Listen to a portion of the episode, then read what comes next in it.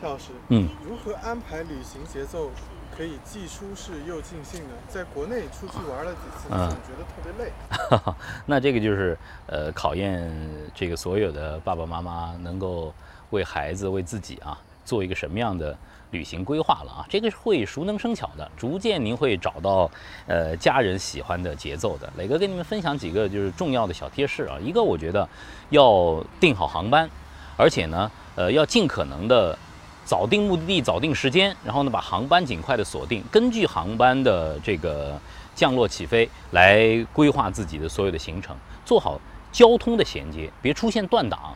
因为航班一延误啊，你的整个行程基本上就被打乱了。在国内旅行，得安排一个相对比较舒缓的降落目的地的时间，别选择那种什么凌晨呐、别选择就是呃吃饭也不方便，酒店接待也不方便的这种时间时间点啊。更多的选择大的航空公司，这样的话容易退改签，这个是很重要，避免你的航班的延误。然后呢，做好交通的衔接，到了这个呃目的地了，航班下来可能会需要乘车，那么和车的这个当地交通的衔接不要出现断档。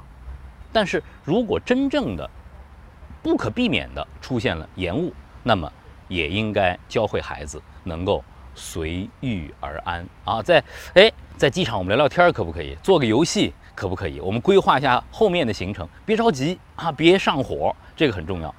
国际航班可以买一些相对比较便宜的，呃，凌晨出发的。为什么这个时候可以买凌晨？你可以在这个飞机上倒倒时差呀，这个就把到了那个目的地之后啊，马上能够调整过时差来，这个就非常好了。所以说，交通的衔接是旅行规划里头很重要的一个部分。还有呢，您可能会觉得就是到了一个目的地，一直都在路上啊。比如说，很多朋友说：“哎呦，我怎么去了一趟都快比在城市里在家里还累，还是上车睡觉，下车拍照、吃饭啊，累死我了。”一个好的旅行者对呃行程的安排啊，它是比较舒缓的啊。我们是能够呃一家人坐下来安心的享受一个午餐啊，去寻找一下美食，是可以去找找。有有这样的舒缓的探寻的发现的时间的，别那么赶，点卡点的全部卡住。以前我曾经和一个好朋友喜欢到处旅行啊，呃，他的旅游安排点和点之间的衔接是在十分钟到二十分钟。那么我我们经常是以小跑甚至狂奔的方式在各个点之间转化，这个就会造成就是非常累。我的习惯是比较舒缓的。然后磊哥有一个习惯，就是快速的切换环境。比如说到三亚下飞机，马上进入热带；到敦煌，马上进入沙壁、沙漠、戈壁；到新疆，马上看到雪山。有了这样的这种场景的切换啊，这人的肾上腺素在分泌，你那个疲劳感就会马上的呃取消。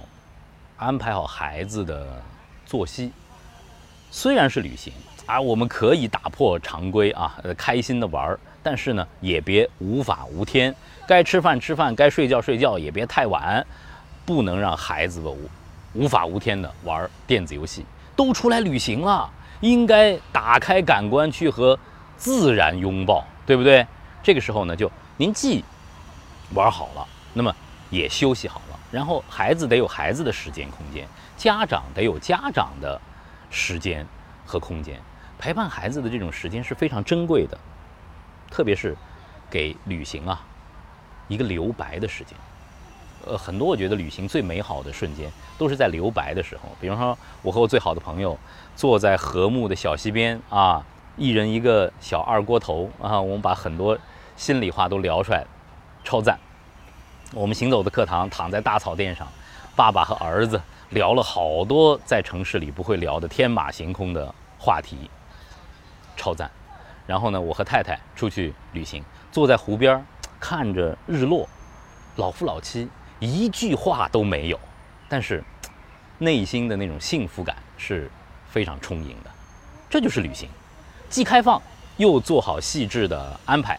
您做好旅行规划，一定能够做到您说的那个，既精彩，但是呢又舒缓享受。